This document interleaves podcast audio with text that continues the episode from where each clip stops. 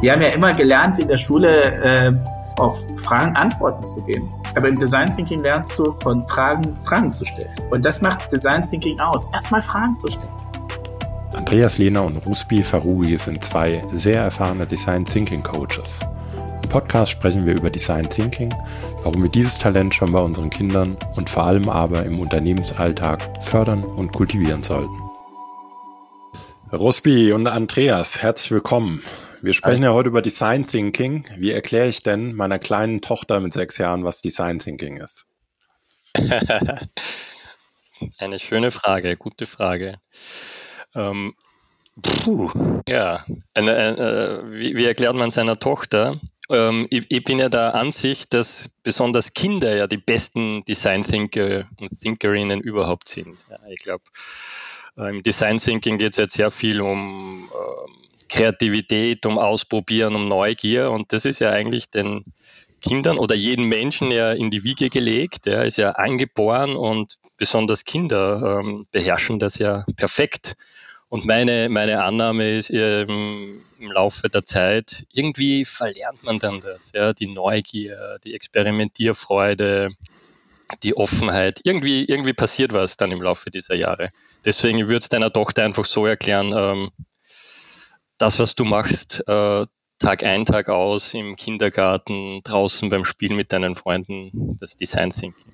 Ja, ja auch von meiner Seite herzlich willkommen. Ich finde auch, äh, Kinder, da lernen wir gerade wieder dahin zu kommen, um diese, diese Neugier, die die Kinder ausmachen, dass wir äh, das wieder in den Workshops integrieren. Und dann würde ich sagen, jetzt stell dir mal vor, du würdest jetzt mit äh, paar deinen Freundinnen zusammen ein Problem lösen wollen. Du hast dann einen riesen, äh, als Begriff, ein Problem und das versuchen wir dann zu lösen und du hast dafür jetzt vier Tage Zeit.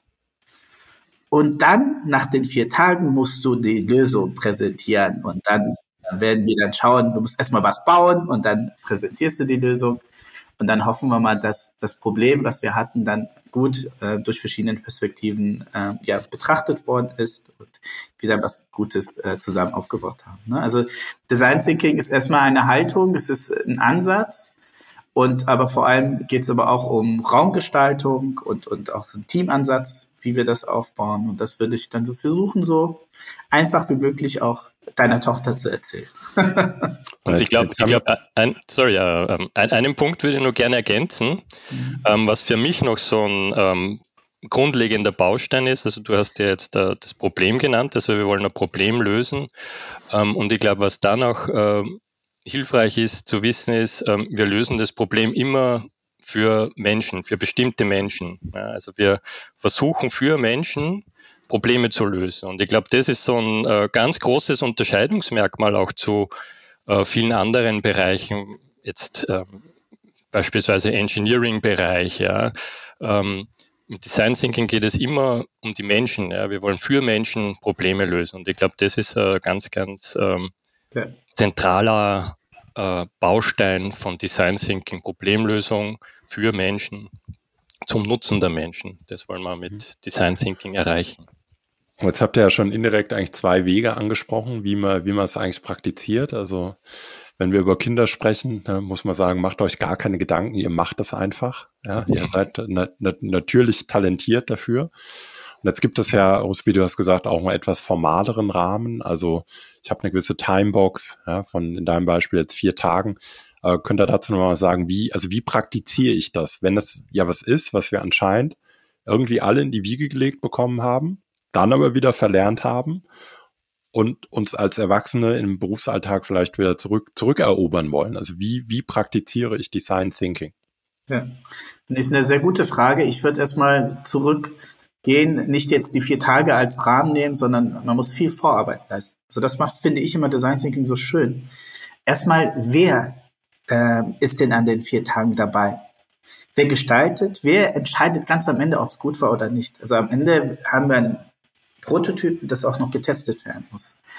Wo wird das durchgeführt? In welchen Räumlichkeiten? Wie sehen die Räume aus? Hat das, sind wir fernab von den alltäglichen Bürosituationen? Dann macht es Sinn. Wenn, wenn das sehr nah an dem Büroalltag aussieht, dann kannst du jetzt nicht die Probleme anders betrachten, sondern hast immer die äh, täglichen Probleme. Das heißt, also, wir machen uns sehr, sehr viele Gedanken erstmal vorher, wer sind die Teilnehmer? Haben wir eine gute Mischung aus Erfahrenen, also tiefes Wissen, aber auch breites Wissen? Haben wir jung, alt? Haben wir weiblich, männlich? Ähm, all das machen wir uns dann Gedanken, weil Innovation ist kein Zufall. Und wenn wir was Tolles realisieren wollen, ist die Vorarbeit erstmal das Entscheidende. Man muss erstmal alle kennenlernen, man muss ein Gefühl bekommen, wer ist in welchem Bereich sehr stark. Und dann bauen wir die vier Tage so auf, dass wir erstmal genug in dem Problemraum sind, dass wir wirklich auch eine Beziehung zu, zu den Kunden, das, was du so auch gesagt hast, für wen wir eigentlich ein Problem lösen wollen, äh, erreichen, dass wir dann wirklich vor Ort gehen und auch eine Beziehung aufbauen, ähm, dann die verschiedenen Perspektiven einsammeln ähm, und erst viel, viel, viel später kommt die Ideengenerierung. Das finde ich ja beim Design Thinking so schön. Wir fangen nicht sofort mit der Ideengenerierung an, sondern wir zwingen die Teilnehmer lange Zeit sich mit der Problematik oder mit dem Problem zu beschäftigen. Ja, und dann kommen die Ideen von selbst. Und dann gehen wir erst ins Experimentieren. Also wir bauen da schon einen Rahmen auf. Und daher ist die große Herausforderung nicht die vier Tage, sondern die Vorarbeit davor. Und das macht, finde ich, Design Thinking aus. Die Moderation danach ist einfach. Sie ist aber nur dann einfach, wenn du dich gut vorbereitet hast. Genau, wobei, wo, wobei ja auch vier, vier Tage, um das nochmal klarzustellen, ja auch ein Beispiel ist. Ja, ich kann es ja auch an einem Tag machen, an zweien. Ähm, es ist ja aber eine, eine Art der, der, des Praktizierens, nämlich ein, ich habe einen strukturierten Rahmen, wo es eine gewisse Vorbereitung gibt. Man könnte sagen, ja, ein gewisses Design drumherum. Also ich muss mir Gedanken machen, welche, an welchen Aufgaben wollen wir arbeiten, wo machen wir das, mit wem machen wir das. Und das gibt ja vielleicht noch so einen anderen Aspekt, auf den der Andreas auch eingangs äh, hingewiesen hat, zu sagen, na, es ist auch irgendwas. Einer von euch beiden hat eben auch gesagt, es ist auch so ein Stück weit eine Haltung. Also es ist ja nicht nur eine, eine Methodik, die ich dann durchmoderiert praktiziere und exerziere, sondern eine gewisse Haltung. Was, was kennzeichnet diese Haltung also absolut, ich wollte es auch noch ähm, ergänzen. Ruspe hat ja wunderbar eigentlich diesen Prozess so dargestellt, hat einen Problemraum erwähnt und dann auch diesen sogenannten Lösungsraum. Ähm, wer mal so Design Thinking googelt, der wird wahrscheinlich auf diese ähm, Double Diamonds stoßen mit diesen fünf bis sechs Phasen.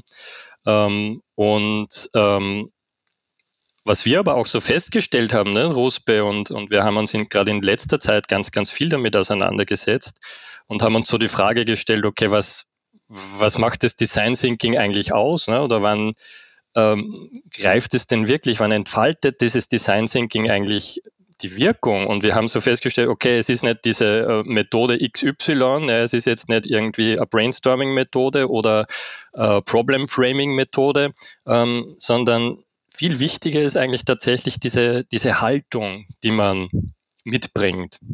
Und wir haben auch, glaube ich, festgestellt, dass es diese Haltung, dass das eigentlich die größte Herausforderung ist, also die größte Schwierigkeit, weil man ja als, man jeder wird das kennen von sich selbst, man hat über die Jahre, hat man sich bestimmte Dinge ähm, erlernt, angeeignet, man hat bestimmte Verhaltensmuster entwickelt, wie man in Projekte geht, wie man arbeitet.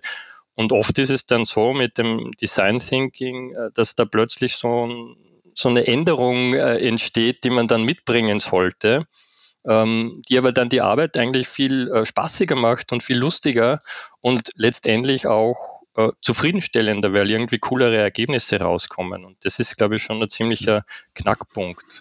Was, ähm, was würde denn sagen, ist so das, das kennzeichnende Merkmale an dieser, an dieser Haltung? Sind unterschiedliche. Ne? Also ich würde erstmal sagen, ein Tag Design Thinking würde ich ungern machen. Also machen wir häufig leider. Das ist die Realität. Also wir müssen dann vieles ähm, reduzieren. Also dann können wir nicht Design Thinking in Perfektion durchführen, dann braucht man schon mindestens zwei Tage, wo man sagt, okay, da kannst du auch die verschiedenen Haltungen, die es gibt, auch tatsächlich lernen.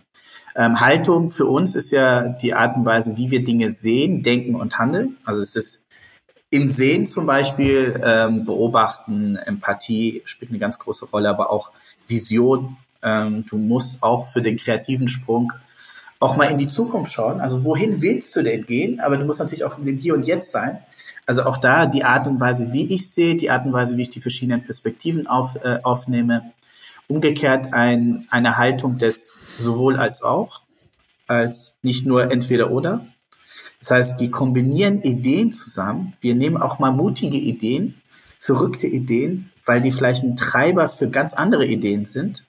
Das ist eine Haltung, die wesentlich ist. Dann das Experimentieren, äh, das Hinterfragen. Design Thinker sind gute, gute Fragensteller. Wir haben ja immer gelernt in der Schule, äh, wo wir vorher noch dazu kamen, äh, auf, auf Fragen Antworten zu geben. Aber im Design Thinking lernst du von Fragen Fragen zu stellen, also weitere Fragen zu stellen. Und ne, Voltaire äh, hat es gut formuliert. Er meinte, beurteile einen Menschen nach seinen Fragen, nicht nach seinen Antworten. Und, und das macht Design Thinking aus, erstmal Fragen zu stellen.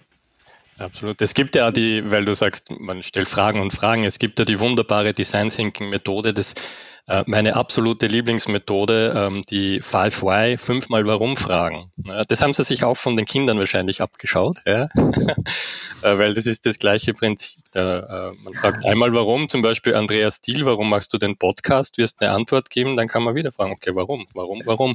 Und plötzlich ähm, begibt man sich auf, ein, auf ein Level, ähm, und auf eine Flughöhe, die eine komplett andere Perspektive entstehen lässt, als dieser Ausgangspunkt von der ersten Antwort auf die Frage, warum. Also das ist hochspannend, das kann jeder für sich äh, äh, mal ausprobieren, irgendwas einfach hernehmen ähm, und mal fragen, okay, warum? Und dann auf die Antwort wiederum fragen, okay, warum? Und das Ganze fünfmal ausprobieren. Ja. Oder 50 Fragen in fünf Minuten, herrlich. Also man kann sehr schnell viele Fragen äh, sammeln und das ist total wichtig. Das ist ganz am Anfang wichtig, weil da ist auch so der, ähm, man hat ja die, diese ähm, Zen Beginners Mind, eine Haltung des Anfängergeists. Man schaut sich die Welt an, als ob man sie zum ersten Mal wieder sieht und hinterfragt wirklich vieles. Weil man ist voll in Lösungsfixation. Man hat vieles so, wie man es kennt, einfach so akzeptiert. Und das versucht man natürlich so durchsprechen. Und das ist eine Haltung, die wichtig ist. Was glaubt er denn? Andreas hat eben schon gesagt, naja, das haben wir vielleicht irgendwie alle verlernt. Warum ist das so schwer für uns? Also warum braucht es dafür noch eine Methode? Wo haben wir es verlernt? Das ist eine schöne Frage, die, die, die finde ich super. Ich habe hab mir selbst diese Frage auch schon sehr oft gestellt und auch, oder Ruspe, wir haben es auch schon oft diskutiert. Und also meine, meine Annahme ist, ähm, dass viel ähm, in, in, in dem Umfeld, Umfeld passiert, in dem man dann arbeitet. Ne? Also beispielsweise meine komplette Karriere. Ähm, ich habe äh, Wirtschaftsinformatik studiert, ja, sehr starken Technikfokus gehabt. Dann bin ich dann sofort in die in die SAP in, in die SAP-Welt ähm, abgedriftet. Ne? Ähm, dort sehr prozessorientiert und Projektmanagement und sehr technisch.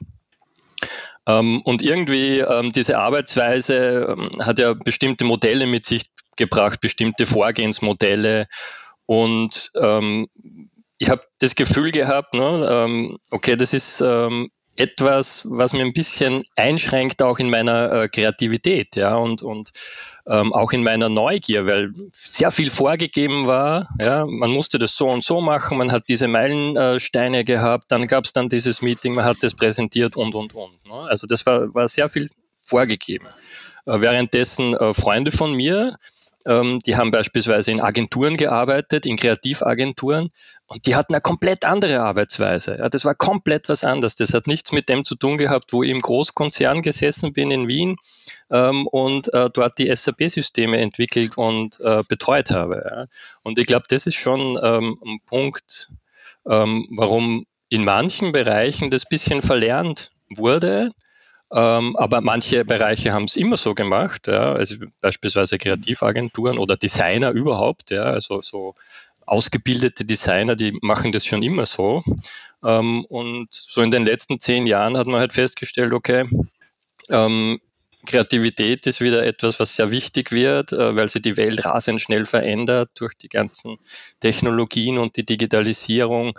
Äh, wir können eigentlich die Herausforderungen, die entstehen in und eine enorme Komplexität mitbringen, äh, gar nicht mehr mit unseren herkömmlichen Methoden äh, ja. lösen. Ja. Und ich glaube, das ist so ein bisschen der Grund, warum da diese, diese Veränderung und dieser Shift äh, aktuell so stattfindet. Und ich habe den Eindruck, der wird immer stärker und immer mehr Unternehmen und Organisationen ähm, haben das für sich entdeckt oder, oder auch die Notwendigkeit eigentlich ähm, herausgefunden, dass es notwendig ist, anders zu arbeiten. Ja, agiler, more lean, äh, äh, mit Design Thinking, menschenzentrierter und all diese Dinge.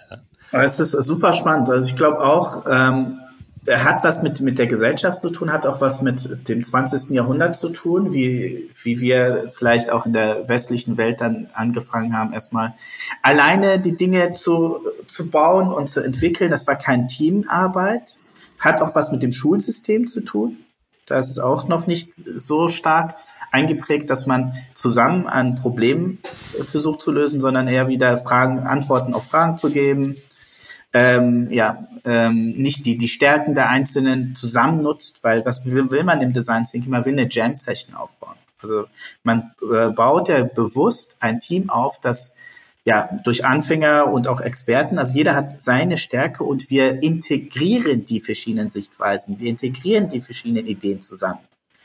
Aber das hat man erstmal nicht gelernt. Man hat gelernt, du musst gute Argumentationen bieten und wenn deine Argumentation gegen eine andere gewinnt, hast du gewonnen, so in dem Sinne. Aber jetzt zu schauen, ey, nee, lass uns doch mal das Ganze mal kombinieren. Das ist etwas, was uns, was wir verlernt haben, aber das ist ja auch unsere Aufgabe. Das sehe ich ja auch so ein bisschen in meiner Aufgabe, in unserer, zu sagen, hey, wir gehen in, in den jeweiligen Unternehmen und versuchen da so ein bisschen mehr Design Thinking, ein bisschen mehr Agilität, ja, ein, also ein Leben zu geben, um da in die Richtung zu gehen.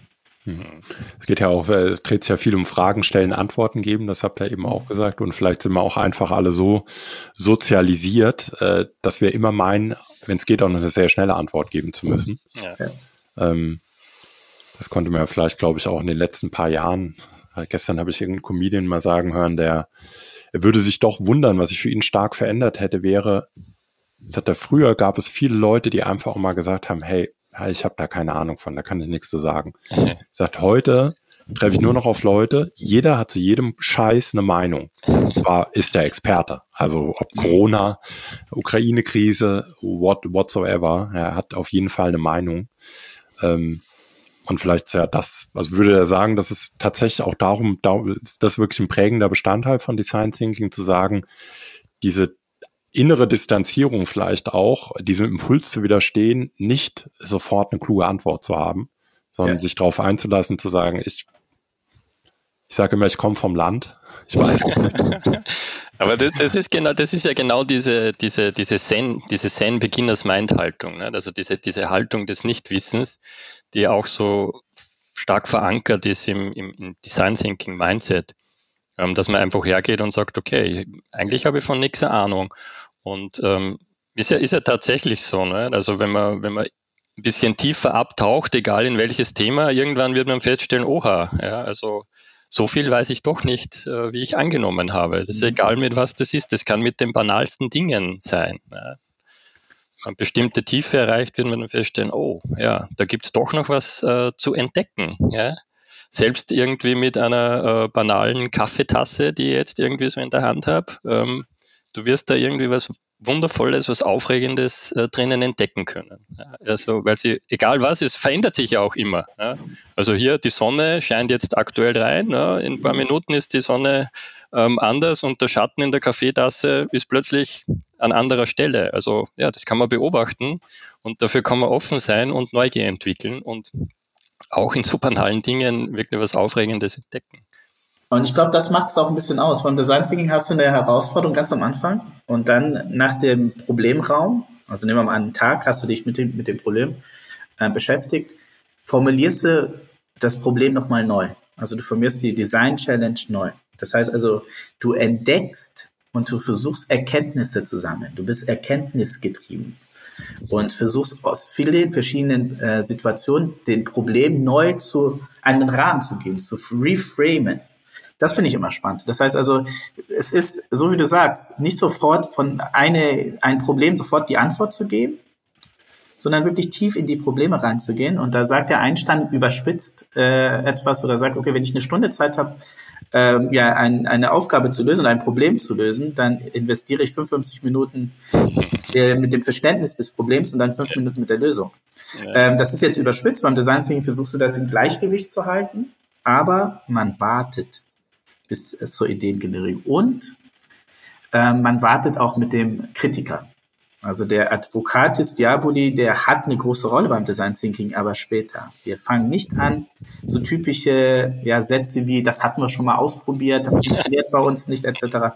Die haben erstmal keinen Raum, sondern wir sind erstmal frei mit dem Denken. Und später können wir die Ideen zerstören, aber bitte nicht von Anfang an. Wie, wie schafft ihr das denn, dass er gerade am Anfang, also wenn man so einen Design Thinking Prozess mal ganz grob unterteilt, äh, Ruspi, du hast es ja eben auch gesagt, es gibt so einen Problemraum mhm. und erst dahinter kommt der Lösungsraum. Ja, jetzt ist ja gerade bei dem Problemraum, gibt es ja, glaube ich, würde ich sagen, mehrere Herausforderungen. Also Leute tendieren, warum auch immer, sehr stark dazu, immer in Lösungen zu denken. Also mhm das hat man uns irgendwann oder hat man vielen Leuten wahrscheinlich irgendwann so beigebracht, würde ich sagen. Ja, lösen nicht problemorientiert, wollen lösungsorientiert denken. Und zweitens, du hast es eben ja auch gesagt, du brauchst eine gewisse Tiefe, weil oft wir beobachten ja nur Symptome und nicht das eigentliche Problem. Hm. Also Frage, wie schafft ihr es, eine Gruppe von Leuten in diesem Raum zu halten und immer wieder, weil manchmal ja so ähm, besonders viel, gewandte Teilnehmer, die äh, beschreiben dann das Nicht-Vorhandensein der Lösung als Problem.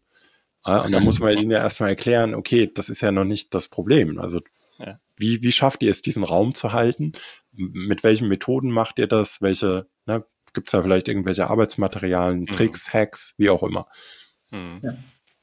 Also ich, ich denke, ähm, das Erste, was mal äh, wichtig ist, besonders, also ich würde mal so sagen, es hängt davon ab, wie erfahren äh, die Teilnehmenden äh, sind mit äh, Design Thinking oder mit Design Sprints etc.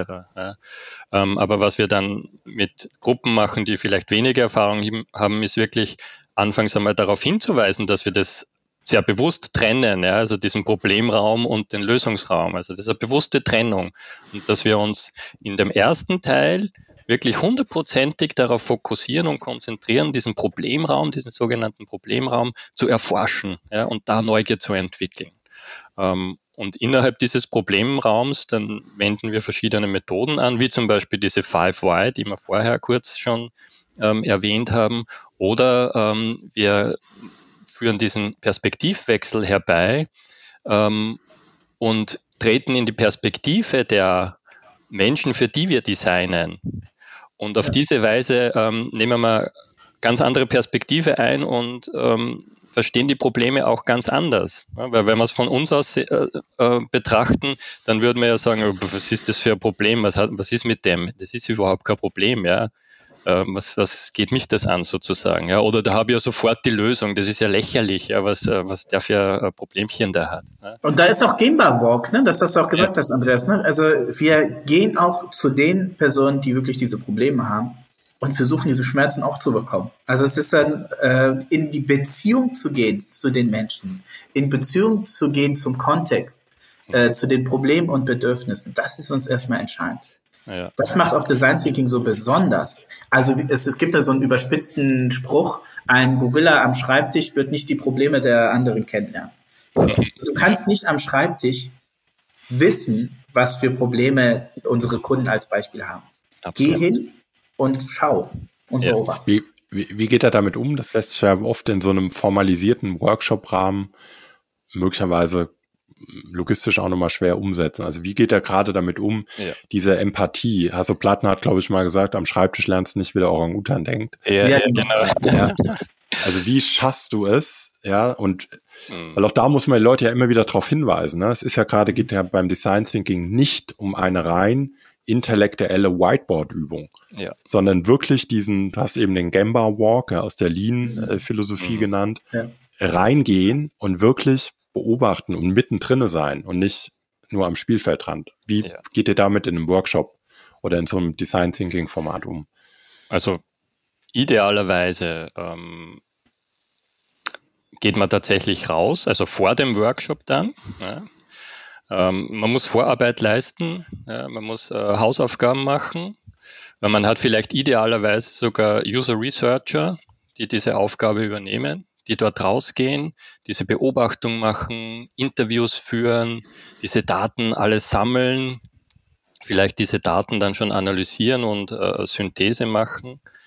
Ähm, und dann kann man in diesen Workshop mit reingehen, ne? weil dann hat man wirklich eine Basis, die eher bei äh, Fakten ist als bei Annahmen. Ne?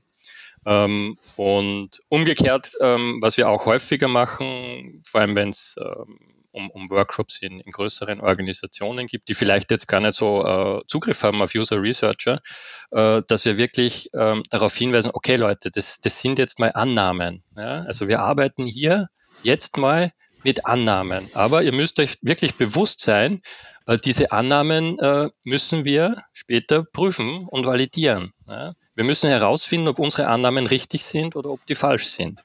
Ähm, und das ist, glaube ich, ganz, ganz zentral, weil sonst landet man ja irgendwie in so einem äh, Pseudo-Workshop, ähm, wo jeder ja, schreibt irgendwas hin, aber im Endeffekt ähm, geht man voll am, am Ziel vorbei, äh, weil man ständig auf den eigenen Annahmen äh, gearbeitet hat und nicht auf das, was tatsächlich draußen in der echten Welt passiert. Und das ist, glaube ich, ein richtig kritischer Punkt. Wenn man das nicht berücksichtigt, dann sollte man besser gar nicht anfangen mit so einem Design Thinking Workshop, weil man dann im Endeffekt Geld ja, aus dem Fenster rausgeworfen hat und mit den Lösungen unzufrieden ist, mit den Ergebnissen unzufrieden ist. Also man muss irgendwann vorher oder nachher oder dazwischen, äh, man muss raus in die echte Welt, dort, wo die Musik spielt. Ja. Wenn das nicht stattfindet, also dann ähm, gibt es nur eine Variante, die wir noch akzeptieren, sonst sagen wir, hey, dann machen wir keinen Design Thinking Workshop, dann können wir über andere Workshop-Formate reden, aber dann bitte nicht Design Thinking, ist zumindest, dass dann, wenn wir in einem anderen Ort sind, dass zumindest ein paar Kunden dabei sind, wo wir diese Interviewphasen auch noch durchführen können.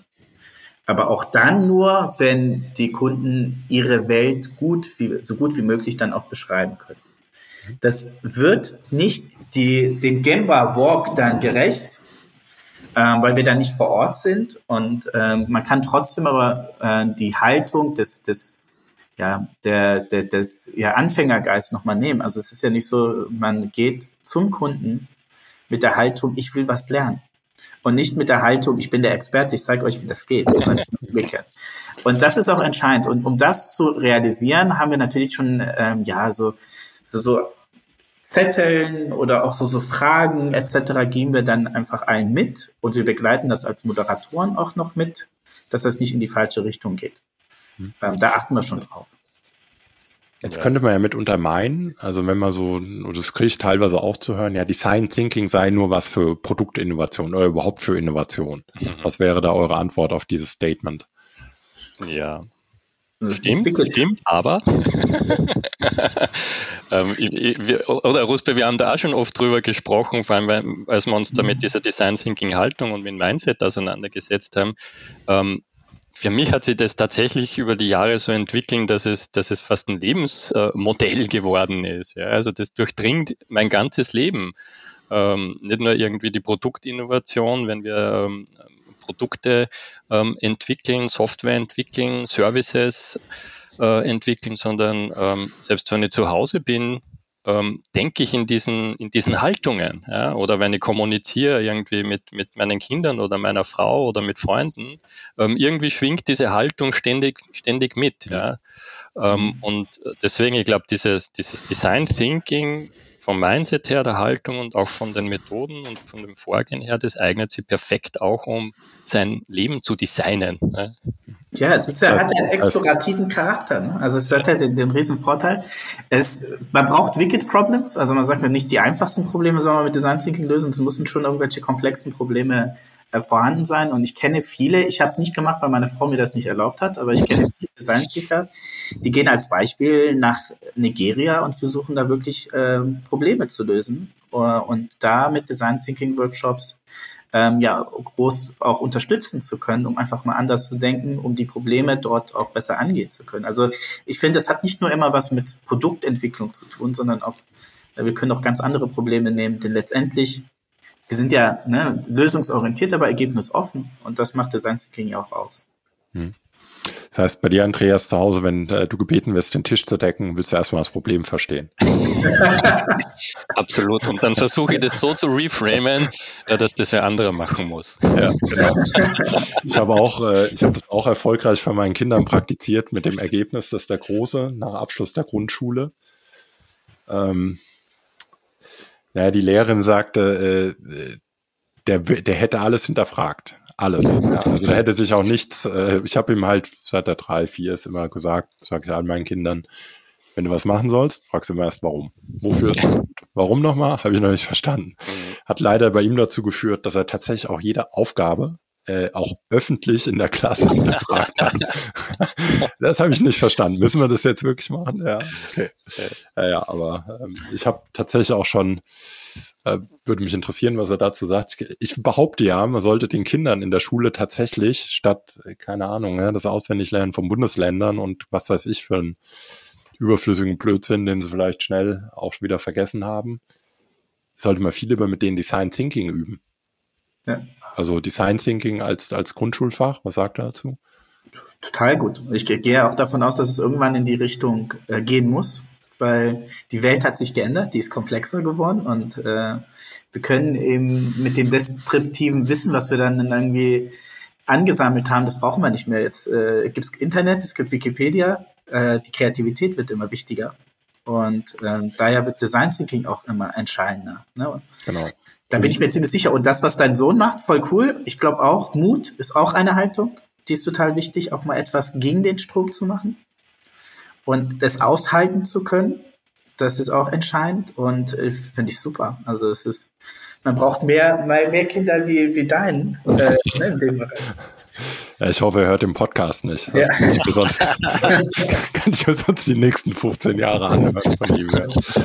Aber ähm, von Kindern, ich meine, das Schulsystem, da gebe ich uns geringe Chancen, das vielleicht wirklich nachhaltig zu verändern. Aber wenn man mal auf die Unternehmensebene zurückgehen kann, was glaubt ihr denn, spielt Design Thinking so als, ja, als Kompetenz, Leadership-Kompetenz im Bereich Mitarbeiterentwicklung, Führungskräfteentwicklung, Nachwuchsentwicklung, wie ordnet er das in Bezug darauf ein?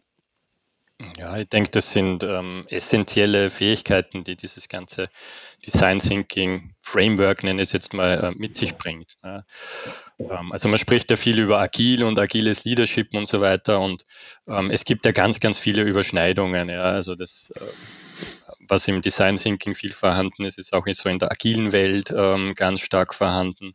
Und deswegen glaube ich, dass das ähm, essentiell ist, besonders ähm, für mich immer wichtig, diese, diese Komponente der Empathie, ja, dass man ähm, empathisch, Empathie entwickelt, empathisch ist, ähm, das auch versteht, was es bedeutet, ja, nicht nur für andere, sondern auch für sich selbst. Ja, ich glaube, es ist ja enorm wichtig, äh, bei sich selbst zu beginnen, ja, auch dieses, äh, diese, diese, diese, diese Awareness zu haben oder dieses Bewusstsein über sich selbst, ja, okay, was ist gerade mit mir los, ja, wo, wo stehe ich gerade, wie fühle ich mich gerade, was denke ich gerade, was, was, was mache ich gerade, ja, dass man das ähm, auch sehr bewusst reflektiert ähm, und dann natürlich ähm, den anderen gegenüber ähm, geduldig ist, ja, äh, den anderen Menschen gegenüber äh, in einer Haltung geht, wo man mal zuhört, ja, ähm, und nicht ähm, immer sofort ähm, dazwischen quatscht ja, oder irgendwie äh, Lösungsvorschläge macht, der macht das so, macht das so, macht das so, das kannst du nur so machen ja,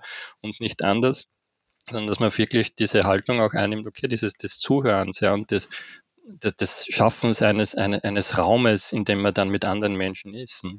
Und dann glaube ich auch, ähm, wo man mit sich selbst, dann mit anderen, ähm, eins zu eins, aber dann auch gegenüber einer Gruppe, ähm, kann man all diese Fähigkeiten und Qualitäten, die in diesem Design Thinking verankert sind, ähm, ganz, ganz äh, gut und gezielt äh, einsetzen. Deswegen glaube ich, dass das ähm, also, also unbedingt äh, sehr wichtig ist, äh, all das, was das mit sich bringt im Unternehmenskontext.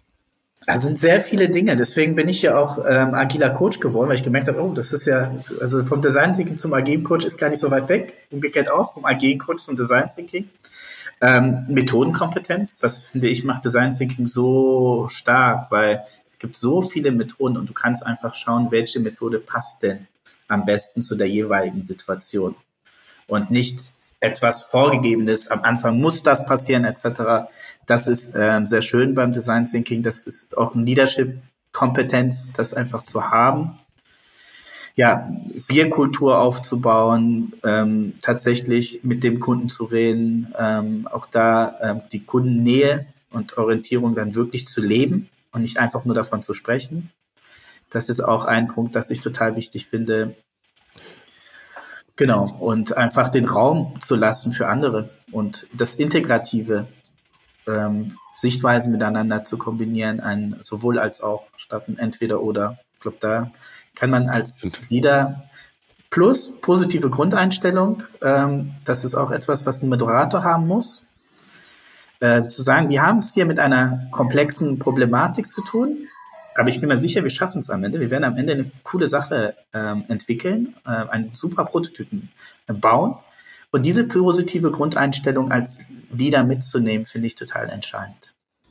Ich finde das immer eine schöne Narzissmustherapie, weil man äh, eine Organisation auch mal wieder daran erinnert, um, um, um was es eigentlich geht, ne? ja. um das Lösen von kundenrelevanten Problemen und nicht darum, sich selber zu optimieren, sich selber zu verwalten, hier noch ein Schräubchen zu drehen. Ja, alles, alles wichtig, so operative Exzellenz, ohne Zweifel, aber auch mal wieder auf die Bühne zu heben, äh, dass es hier immer um den Kunden geht, dessen Probleme, dessen Bedürfnisse. Ja, und sich immer die Frage zu stellen, wie kann ich, was, was kann ich vielleicht Neues tun, um an der Stelle einfach mehr, mehr Kundenwert zu generieren und auf dem Weg mit Sicherheit, weil auch das gehört ja zum Design Thinking, auch einen Weg finden, der das Ganze auch ökonomisch tragfähig und sinnvoll macht. Ja. Was, was kann ich jetzt tun als Unternehmen, wenn ich, ja, also mache ich jetzt einfach einen Workshop, habe alle bespaßt und danach geht der, der übliche Trott weiter. Wie, wie schaffe ich es, dass ich, dass ich Design Thinking wirklich so diese ganz grundlegende Haltung überhaupt in meinen Arbeitsalltag mitnehmen kann? Ja, also das ist eine, sehr gute Frage, nicht? weil ich glaube, ähm, häufig besteht so die Erwartungshaltung, ja, jetzt macht man so einen Design Sprint oder einen Design Thinking Workshop und dann ähm, haben wir alle Probleme unseres Unternehmens sind dann gelöst in, in einem Tag ja, mhm. oder zwei. Oder vielleicht brauchen wir vier dafür, aber dann ist erledigt, dann haben wir, können wir einen Haken drunter machen. Ähm, und das ist natürlich eine Erwartungshaltung, die man nicht erfüllen kann, ähm, und ich glaube, es ähm, ist aber so, dass man auch in diesen, auch an einem Tag, vielleicht sogar in einer Stunde, ne, Design Thinking Workshop, ähm, schon etwas erreichen kann. Ähm, aber ich glaube, es ist wichtig, dass man das auch sieht, ja, dass man sich dessen auch bewusst macht, diesen, diesen kleinen Schritt auch erkennt, äh, der sich da verändert hat zum Positiven. Ja. Und ich glaube, das wird sehr häufig übersehen in Unternehmen. Ja. Ähm, oft, oft hat man so enorm große Ziele und man will diese Ziele mit einem Schritt erreichen. Ja. Aber, aber die Treppe ist im Endeffekt so hoch, dass du nicht einmal mit der Hand irgendwie ansatzweise raufkommst auf die nächste Stufe. Ja, deswegen denke ich, man braucht einfach diese kleinen Stufen, diese kleinen Schritte, ähm, um äh, voranzukommen. Und dann wird sich auch was bewegen. Ja, dann wird man plötzlich Schritt für Schritt, in kleinen Schritten, wird man ähm, immer wieder dran denken, okay, haben wir überhaupt schon den Kunden gefragt? Haben wir die Menschen da draußen gefragt? Habe ich überhaupt meine, mein Team schon gefragt? Ja, habe ich mit denen schon gesprochen? Habe ich denen zugehört? Ähm, oder beispielsweise, wenn man Ideenfindung macht, ja, ähm, habe ich vielleicht ähm, eine Frage gestellt, ja, auf äh, deren Basis wir äh, Ideen entwickeln habe ich vielleicht äh, nicht nur eine Idee entwickelt, sondern habe ich vielleicht äh, 50 Ideen entwickelt und suche mir dann eine daraus aus. Ja? Und ich glaube, das sind laut so kleine äh, Facetten, kleine Komponenten, kleine ähm, ähm, Schritte äh, oder auch Erfolgserlebnisse, die man aber sehen muss, die man erkennen muss und dann in seiner Gesamtheit äh, wird man dann feststellen, oha, ja, also im letzten Jahr, was da jetzt alles passiert ist, was sich verändert hat, äh, ziemlich äh, grandios und das spiegelt sich dann auch in den Ergebnissen wieder und idealerweise ähm, auch äh, im, im, Geldbeutel äh, der Unternehmen. Ja. Und man kann so viele Kleinigkeiten auch machen. Das finde ich so spannend. Äh, räumlich. Also was machen wir beim Design Thinking? Wir verändern den Raum. Ja. Ähm, keine, äh, keine Stühle zum Beispiel. Ja. Also es gibt eine Regel, mach stetige, keine Stühle. Sei aktiv dran, arbeite bau eine Umgebung auf, wo es auch Süßigkeiten gibt und Kaffee gibt. Äh, bau eine Umgebung auf, wo es genug auch Entspannungsmomente gibt. Bau eine Umgebung auf, wo wir per Timeboxing auch genug in anstrengenden, fokussierte Arbeiten gehen müssen, wo wir jetzt mal zehn Minuten in die Richtung denken müssen, dann zehn Minuten in die andere Richtung. Das heißt also, die, man hat viele Möglichkeiten, da etwas zu äh, äh, erschaffen, ähm, in Wertschätzung für die einzelnen äh, Teammitglieder. Äh, baue eine Umgebung auf, wo es keine Hierarchien gibt. Das ist auch ein Design Thinking Prinzip. Äh, ne? Leave äh, äh, titles at the door. Die Hierarchien können wir gerne haben, aber wenn wir zusammen brainstormen, brauchen wir es nicht. Dann ist eins, hab Spaß.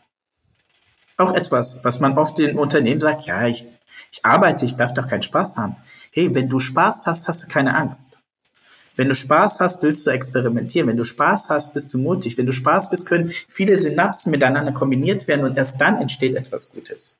Wenn du vielleicht Spaß hast, entsteht ein Wir-Gefühl.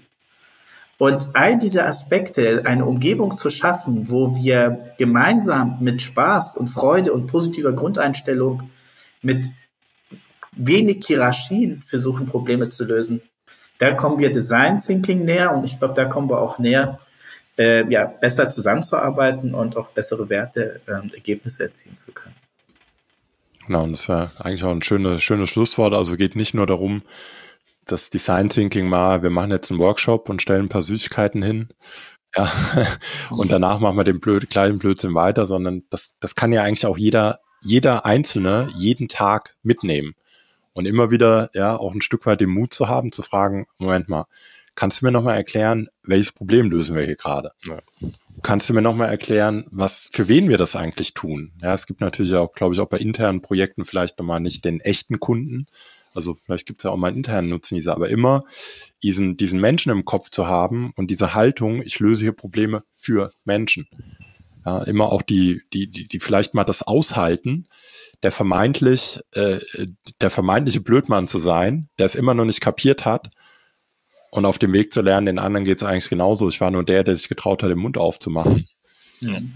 Und vielleicht, wer Kinder hat, unseren Kindern irgendwie beibringen, äh, dass sie ihren Kopf nicht nur zum Haare schneiden haben, hat meine Oma immer gesagt, sondern auch, um sich gute Fragen zu stellen, sich diese Eigenschaft beizubehalten, ja, weil sie dann vielleicht hoffentlich in der Lage sind, ähm, das ein oder andere Problem, das auf uns zugaloppiert oder in dem wir schon mittendrin stecken, wie Klimakrisen, da doch irgendwann in ihrem Leben gute Antworten drauf zu finden. Ja, absolut. Ja, sehr schöne zwei. Dann vielen, vielen Dank. War mir eine Freude und vielleicht bis zum nächsten Mal. Vielen Dank, Andreas. Ja, vielen Dank, war auch eine Freude. Danke. Tschüss.